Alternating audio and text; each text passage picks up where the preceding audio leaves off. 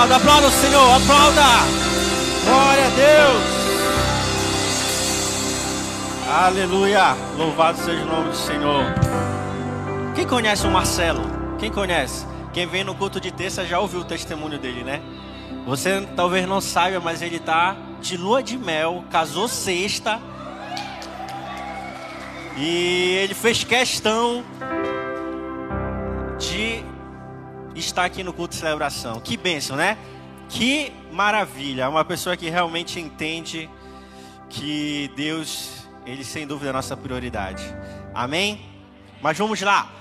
Hoje é um culto de ceia, onde nós vamos estar cercando a mesa com o nosso Senhor, vamos estar renovando a aliança que nós fizemos com Ele. Diante disso, eu queria que você já pudesse abrir a sua Bíblia, lá no livro de 1 Coríntios, capítulo 11, versículos 23 ao 26. 1 Coríntios, capítulo 11, versículos 23 ao 26, onde é narrado um pedacinho daquilo que representa a Santa ceia.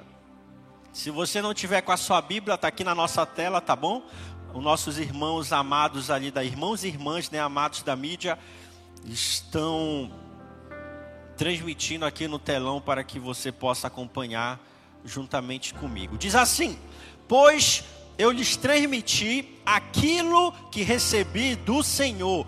Na noite em que o Senhor Jesus foi traído, ele tomou o pão agradeceu a Deus, partiu e disse: Este é o meu corpo que é entregue por vocês. Façam isto em memória de mim. Da mesma forma, depois da ceia, tomou o cálice e disse: Este cálice é a nova aliança, confirmada pelo meu sangue. Façam isto em memória de mim, sempre que o beberem. Porque cada vez que vocês comem desse pão e bebem desse cálice, anunciam a morte do Senhor até que ele venha. Aqui é um pequeno, uma pequena narração daquele momento em que Jesus ele instaurou ah, o, o santo sacramento da Santa Ceia. Jesus na noite que ele foi traído, na noite que ele foi traído, ele não deixou de cumprir o propósito para o qual ele se preparou a vida toda dele aqui na terra. Mesmo nesse cenário onde ele talvez ele estivesse sem chão, onde ele estivesse meio que depressivo, onde ele estivesse meio que ansioso, ele falou: "O propósito de Deus na minha vida é maior do que uma traição de um amigo.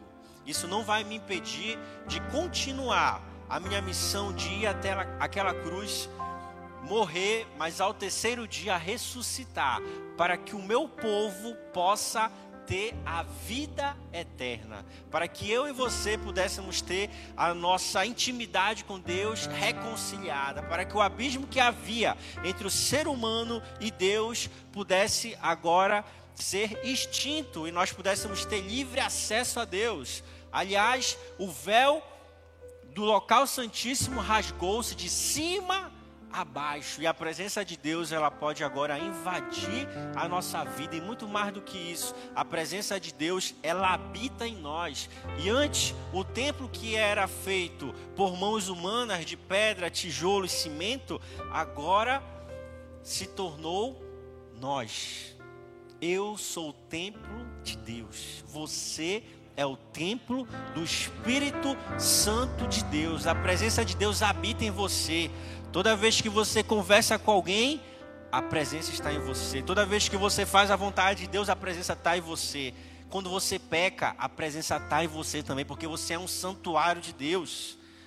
Por isso, esse momento de ceia é um momento que nós precisamos rememorar, trazer a vida novamente, trazer à tona novamente a importância de nós entendermos a aliança que Cristo fez conosco.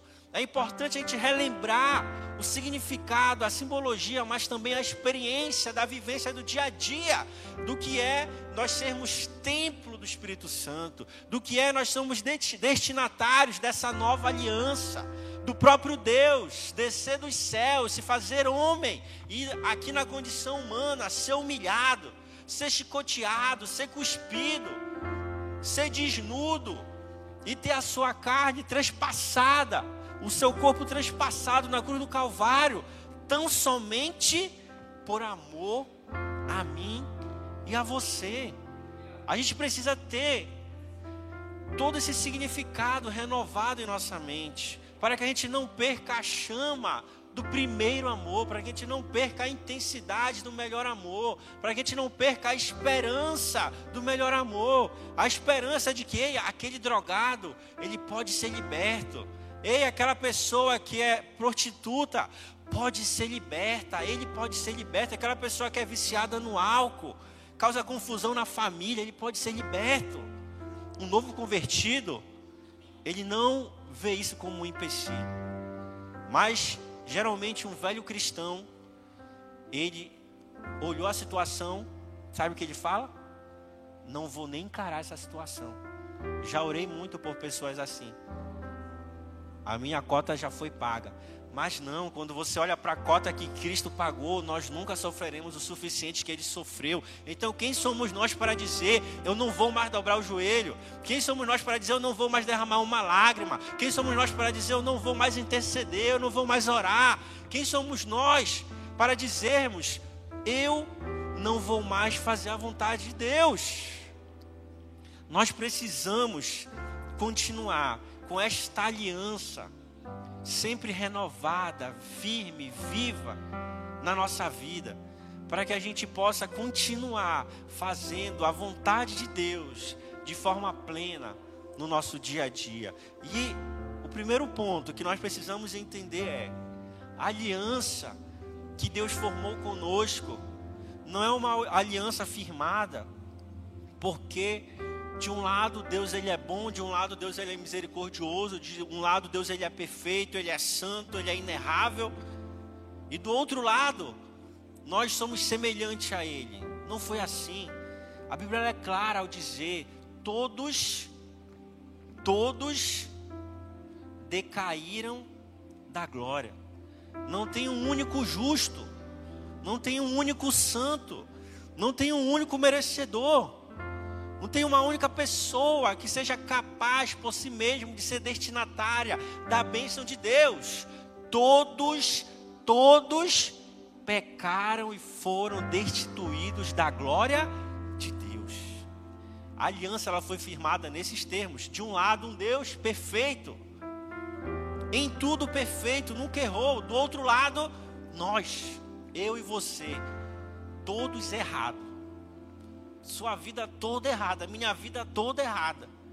Na pessoa de Adão, vivia no paraíso, tinha tudo à sua disposição ao lado de Eva, vivia em um local perfeito, ainda assim conseguiu estragar aquilo que era perfeito. O que, que eles fizeram? Pecaram, conversando com uma cobra. Você percebe? Parece até meio jocoso, né? Como assim eles pecaram conversando com uma cobra? Se fosse um anjo, eu ainda entenderia. Agora, que cobra é essa que tem um papo tão violento desse para enganar Adão e Eva? Que cobra é essa que conseguiu ludibriar aqueles que viam Deus pessoalmente dia por dia? Se fosse um anjo, eu entenderia. Se fosse um advogado labioso, eu entenderia. Se fosse um político labioso, eu entenderia. Agora, uma cobra, pelo amor de Deus. Isso só mostra como nós somos falhos, como nós somos errados. E aqui é o ponto de partida para a gente entender a aliança que Deus formou conosco. Ele não formou uma aliança conosco porque nós somos bons, porque nós somos merecedores, porque nós somos pessoas capacitadas. Ele firmou uma aliança conosco simplesmente porque Ele escolheu a mim e a você. Simplesmente Ele olhou lá do seu trono, viu a mim e falou: É você. Viu você e disse: É você. Você eu escolhi para ter uma aliança comigo. Você eu escolhi para conhecer a minha glória. Você eu escolhi para receber as minhas bênçãos. Você eu escolhi para viver eternamente ao meu lado nos céus. Esse é o ponto de partida da aliança com Deus. E a simbologia da aliança é é algo que tem início, mas não tem fim. Afinal, viveremos eternamente ao lado de Deus, nos céus. Isso quer dizer que Ele jamais, jamais desistirá de mim e de você. Você entende isso? A aliança de Deus, ela é eterna. Ou seja, Ele jamais desistirá de mim e de você. Mas pastor, eu pequei. Mas pastor, eu errei. Mas pastor, eu fiz isso, eu fiz aquilo. Deus me abençoou, eu estraguei tudo. Ele me abençoou de novo, eu estraguei de novo. Ele me abençoou de novo, eu estraguei de novo. Deus não desiste de você. Ele não desiste de você. Essa é a base. Característica, uma das características fundamentais de uma aliança. Eu não desisto de você. E Deus ele fala isso para mim para você a cada dia. Ele olha para mim para, e olha para você, nós triste, caído, fraco, sem força, pensando só em fazer bobagem, pensando só em pecar. Deus olha para mim e para você e diz: Meu filho, minha filha, eu te amo, eu não vou desistir de você. Semelhante àquele filho pródigo que tinha tudo em suas mãos cuidado do pai, o amor do pai, a segurança da família. O que, que ele disse? Eu quero viver a minha vida longe de Deus. Deus falou para ele: vá. Ele foi, perdeu tudo, vivia com os porcos e falou: agora eu vou voltar. Eu só tenho ao meu pai para quem pedir socorro. O que, que o pai fez? Quando viu o filho de longe, correu em direção a ele, o abraçou e restituiu tudo que ele havia perdido. Lhe deu vertes, lhe deu sandália, lhe deu um cinto, lhe deu um anel. Cada acessório que foi dado ao filho simbolizava algo. O anel, autoridade, a sandália, que ele não era mais escravo do pecado, porque um cidadão livre não andava descalço, somente os escravos andavam descalço. Lhe deu vestes novas. As vestes na Bíblia representam a santidade, purificação, representa a nossa condição espiritual diante de Deus. E assim, aquele jovem teve a sua vida restaurada. Por quê?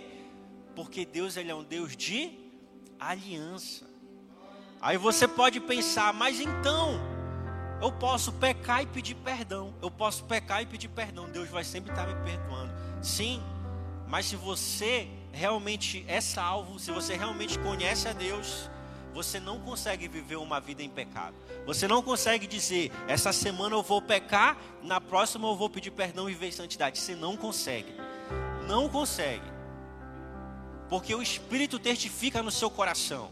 Ele testifica, isso não é para você. Isso não faz mais parte da sua vida. Ei, eu não chamei você para ser um viciado. Eu não chamei você para viver na pornografia. Eu não chamei você para viver na prostituição. Eu não chamei você para viver na mentira. Eu não chamei você para viver uma vida errada. Eu chamei você para viver uma vida que resplandeça a imagem e semelhança de Deus.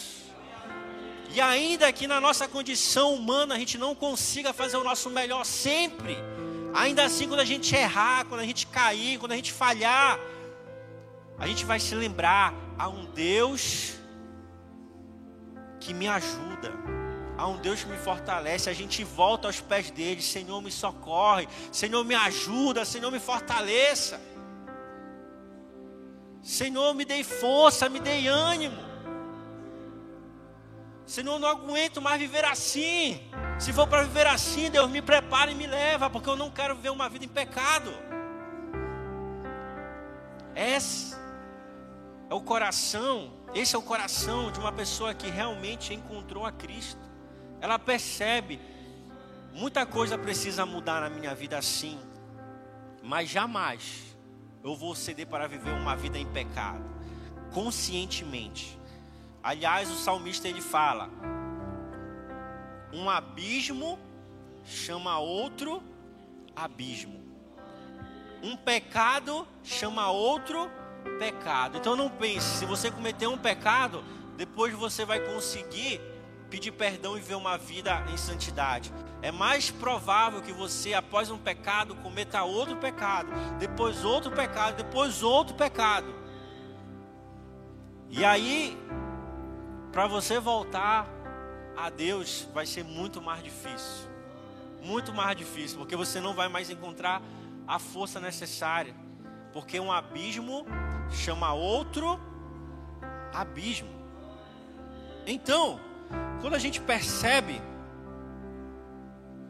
que a nossa vida com Deus, o nosso relacionamento com Cristo, ele é firmado nessa aliança, onde Deus, na sua infinita bondade, misericórdia, escolheu a mim a você, a gente consegue ter a receita necessária para também nunca desistir dele, nunca desistir de fazer o nosso melhor por ele.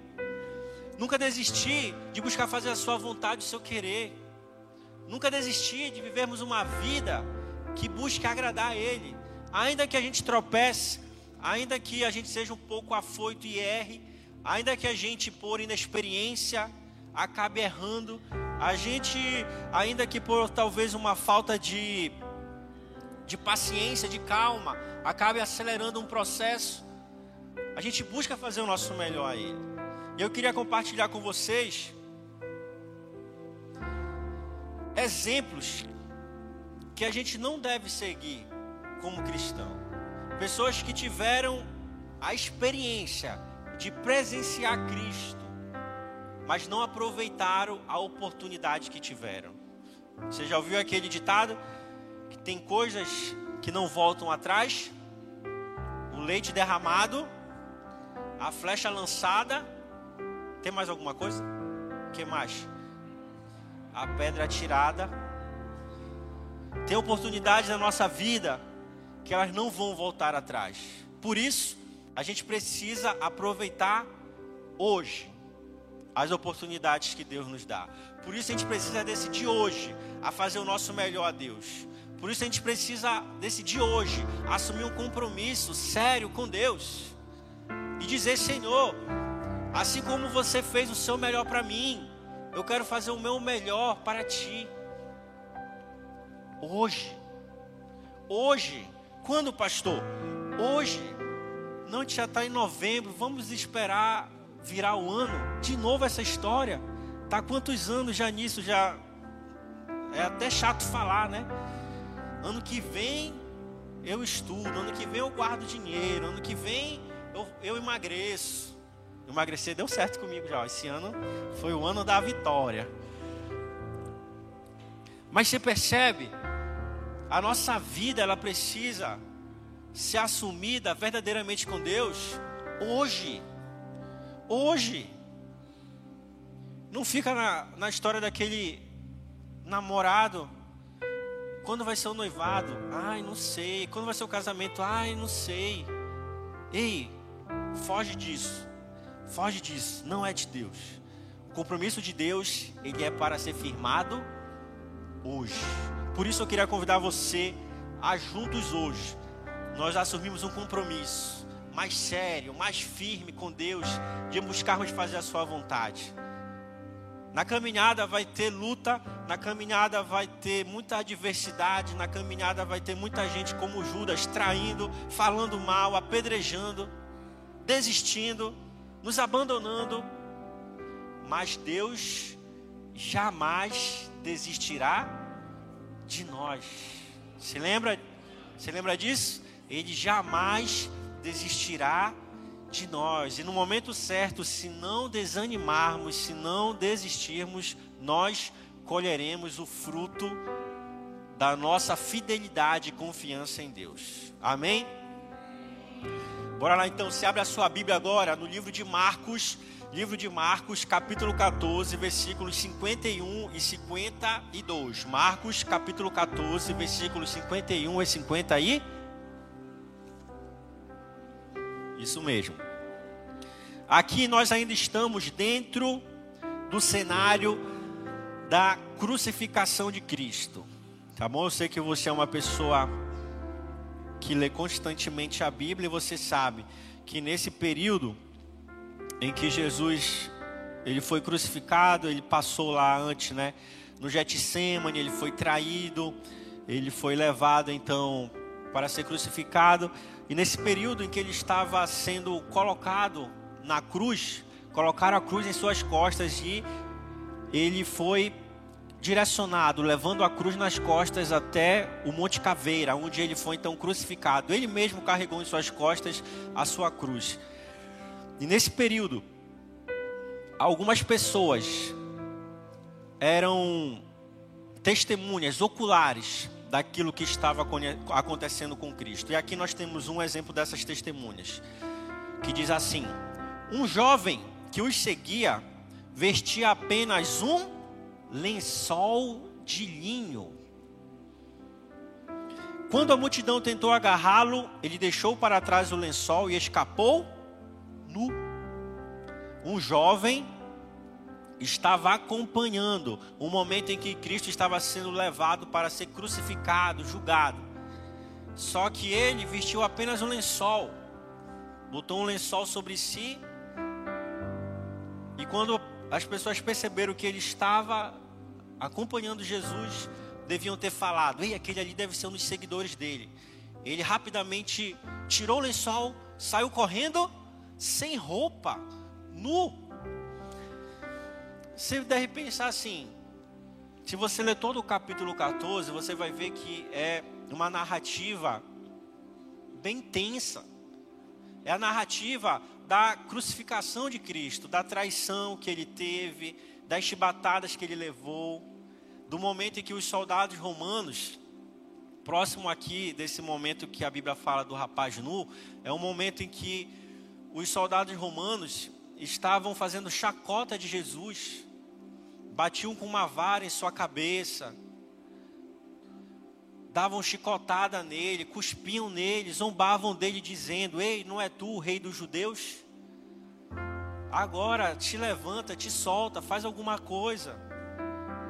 Se ajoelhavam perante ele e falavam: Salva-nos a nós também, Senhor, fazendo chacota dele. E aí, do nada, na narrativa bíblica, somente no livro de Marcos tem essa narrativa, aparece esse jovem que testemunhava.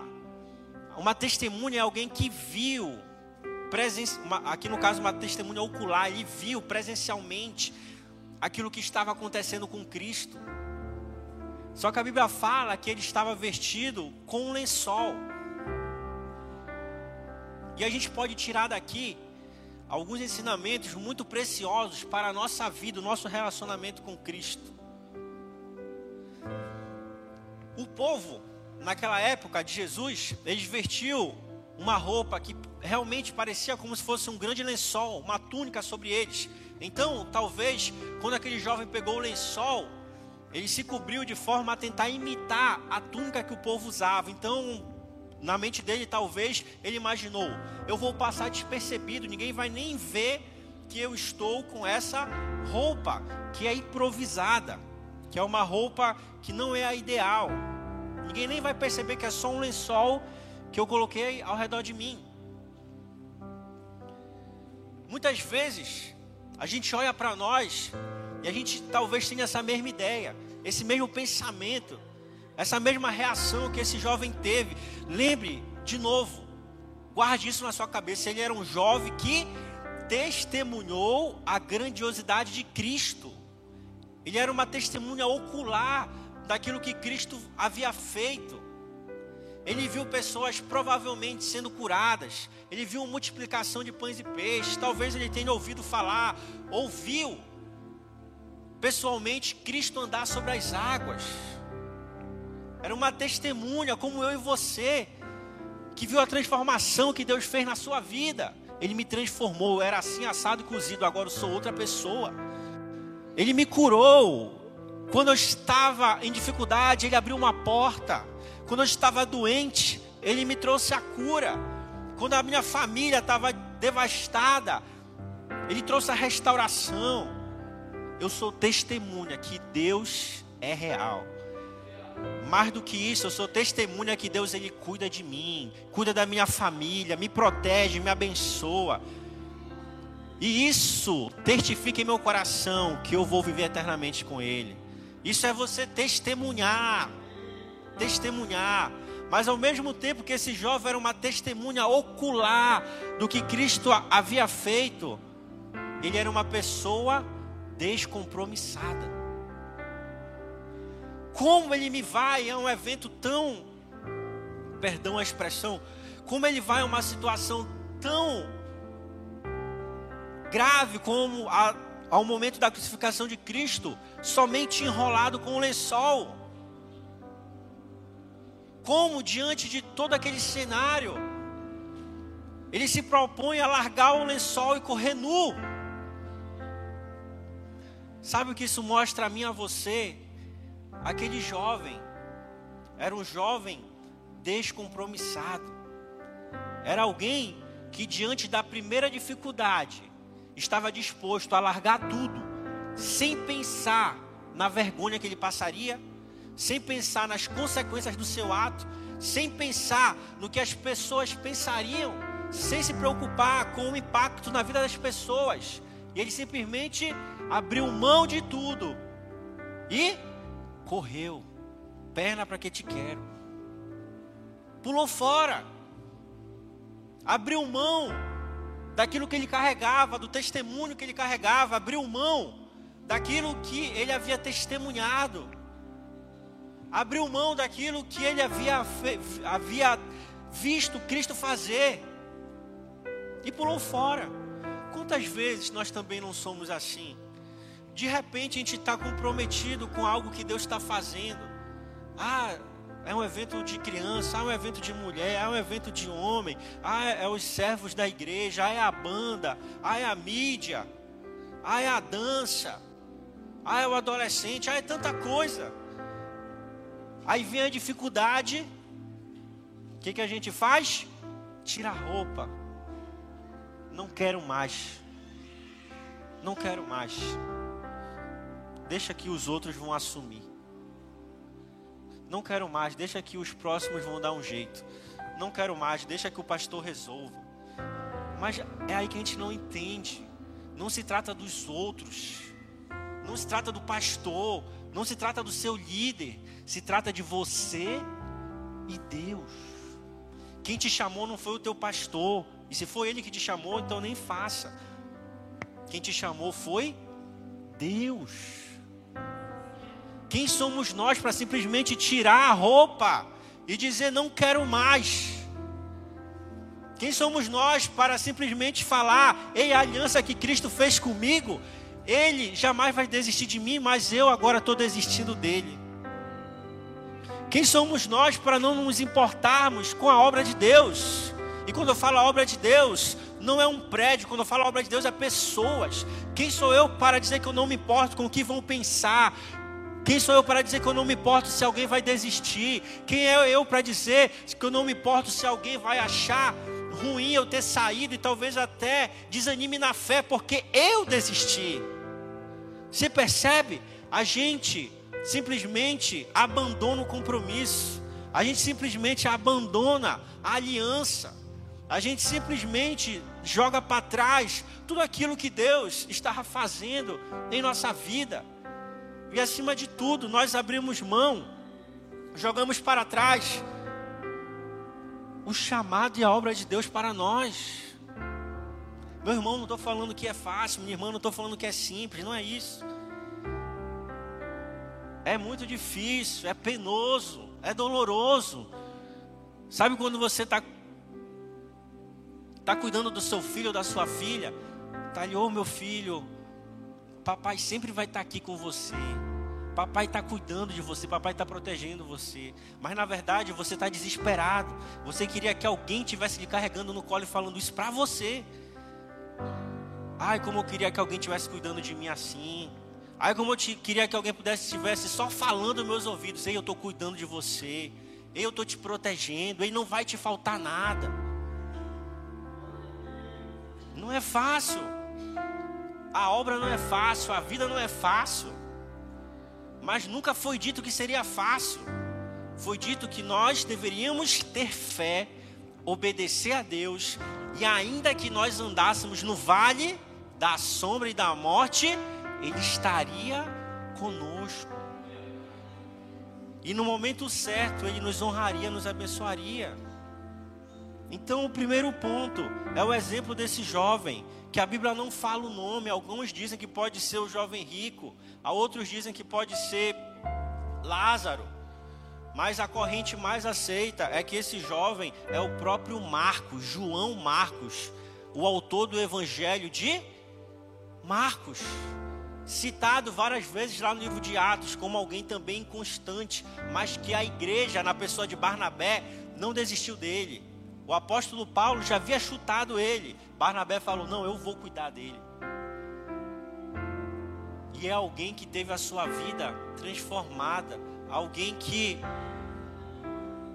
de uma vergonha pública de correr nu, é um dos autores de um evangelho da Bíblia. Você percebe como Deus ele pode transformar a nossa vida?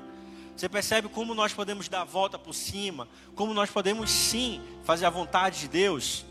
Abra sua Bíblia agora, ainda no livro de Marcos, no próximo capítulo, capítulo 15, versículo 21. Marcos, capítulo 15, versículo 21. E a gente já caminha para encerrar o compartilhamento da palavra. Olha só o que diz: Um homem chamado Simão de Cirene passava ali naquele momento, vindo do campo. Os soldados o obrigaram a carregar a cruz. Simão era pai de Alexandre e Rufo. Aqui é Simão Sirineu. Sirene era localizado ali no norte da África. Então ele era considerado meio que um estrangeiro. E a lei romana dizia que os estrangeiros eles tinham essa obrigação andar pelo menos uma milha se um romano precisasse de alguém que lhe ajudasse a carregar algo.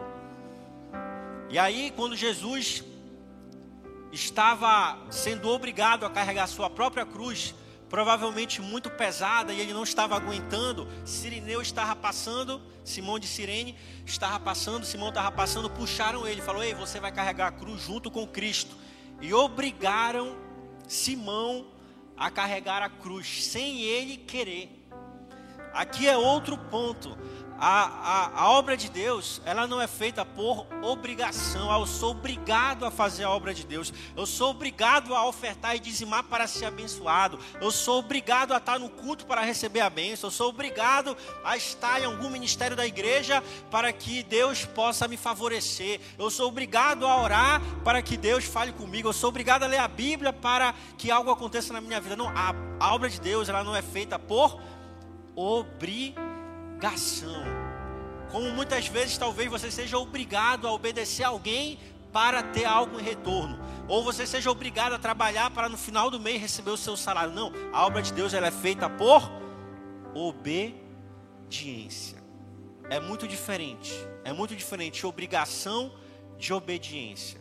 Embora em alguns momentos elas possam se se coincidir. Mas é muito diferente o, ânimo de fazer, onde é gerado o ato, é muito diferente. A obediência ela é, ela é fruto de uma consciência transformada. A obediência ela é fruto de uma consciência do papel que você tem e de quem Deus é.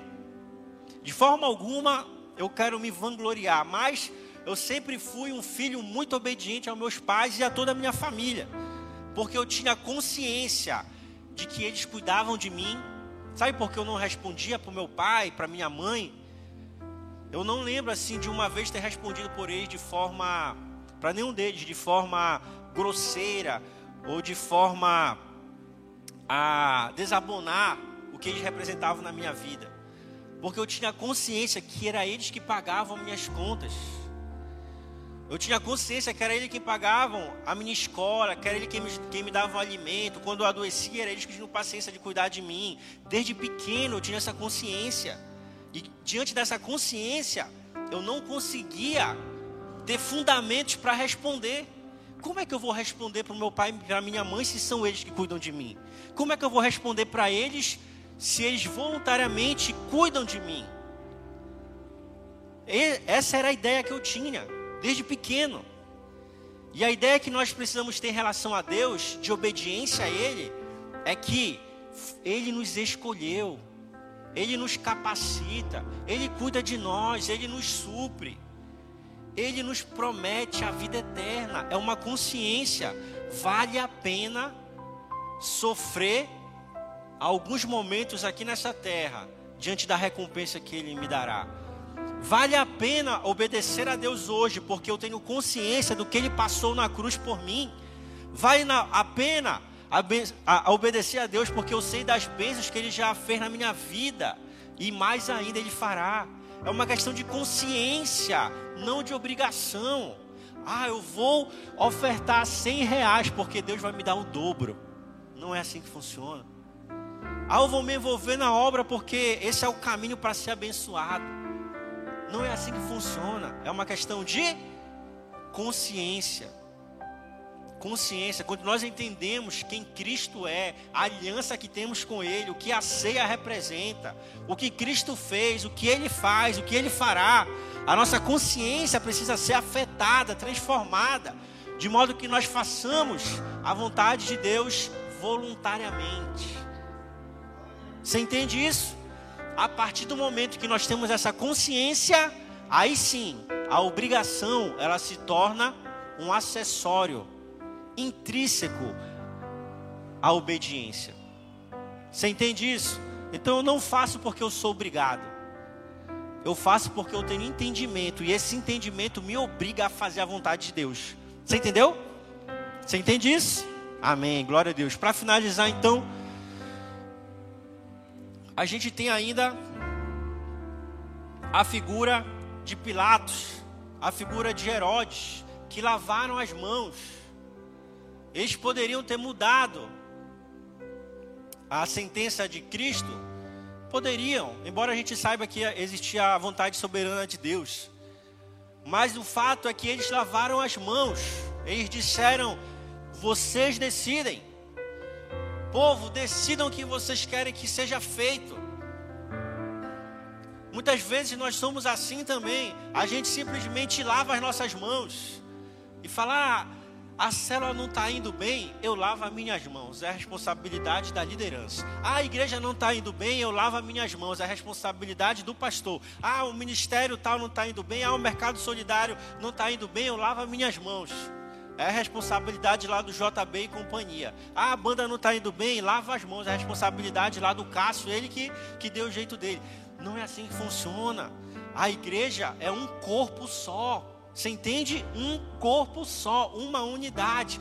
Se um está precisando, todos estão precisando. Se um está com falta, todos estão com falta. Então a gente precisa ter a consciência: eu posso servir em tal área para ajudar o meu irmão, eu posso servir em tal área para ajudar minha irmã. O que eu posso fazer para que a obra avance, melhore, cresça? O que eu posso fazer para aliviar o fardo do meu irmão, da minha irmã, do ministério tal. Nós não podemos simplesmente lavar nossas mãos e deixar as coisas fluírem como se não tivesse rumo, como se a gente não tivesse nenhuma consciência do chamado de Deus para nós, como se nós não tivéssemos nenhuma consciência do que Deus fez por nós. Então a gente precisa ter a nossa vida afetada por Cristo. A gente precisa ter a nossa consciência transformada por Cristo. A gente precisa ter o nosso evangelho, o nosso cristianismo, a nossa vida como igreja afetada por Cristo, como a igreja primitiva teve. O ato de vender seus bens e contribuírem entre si, se repartirem entre si, cortarem o pão em suas casas, fazerem célula em suas casas não é simplesmente um ato que vem de forma banal ou voluntária, não. Era um ato de uma igreja consciente da sua missão. Era um ato de pessoas cristãs conscientes do que Cristo fez e do que elas deviam fazer pelo corpo, pela igreja, pela noiva de Cristo. E esse momento de ceia é um momento que nós precisamos ter essa chama renovada em nossos corações. É um momento que nós precisamos parar, fazer uma introspecção, olhar para nós, olhar para Cristo e dizer como está a minha vida, como está o meu cristianismo, como está como está o meu relacionamento com Deus, como está o meu relacionamento com a minha igreja local, como é que está o meu comprometimento com o reino, com a obra, como é que está o meu comprometimento com o próprio Deus.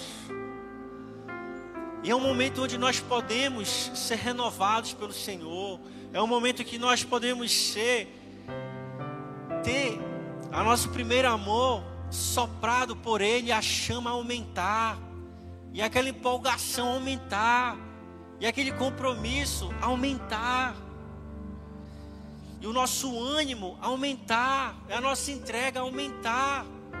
Ainda que a gente olhe para nós, mas eu errei, ah, mas eu falhei. Ei, mas Deus não desiste de você, Ele conta com você. Ah, pastor, mas eu estou tão desanimado, tá, tá difícil, estou triste. Meu irmão, eu tenho certeza que você não está mais triste do que eu tenho certeza, mas eu não deixo de fazer a vontade de Deus. Eu não deixo de tentar, eu não deixo de fazer a vontade dele naquilo que eu posso. E assim a gente continua. E assim Deus, ele vai nos mostrando na nossa fraqueza, eu posso te fortalecer. Aonde você não tem, eu posso te suprir. Aonde você não pode, eu posso fazer um milagre. Aquilo que você não tem, eu trago as coisas à existência para que você viva a minha vontade, o meu querer. E esse momento de ceia é justamente o momento em que nós temos para que possamos estar mais alinhados com Deus, termos a nossa aliança, a nova aliança firmada pelo sangue de Jesus, assinada pelo sangue de Jesus, renovada em nossa vida. Queria que você pudesse ficar de pé nesse momento.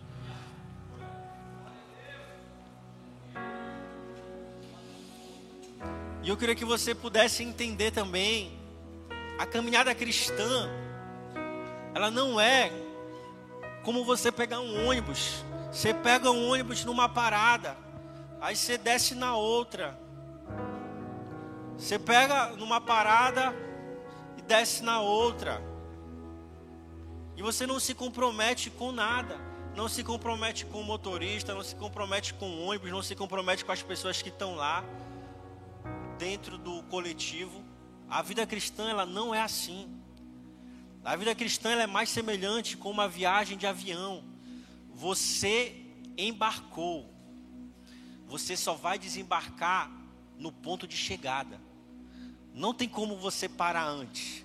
Não tem como você desistir antes. Não tem como você pular fora do barco antes.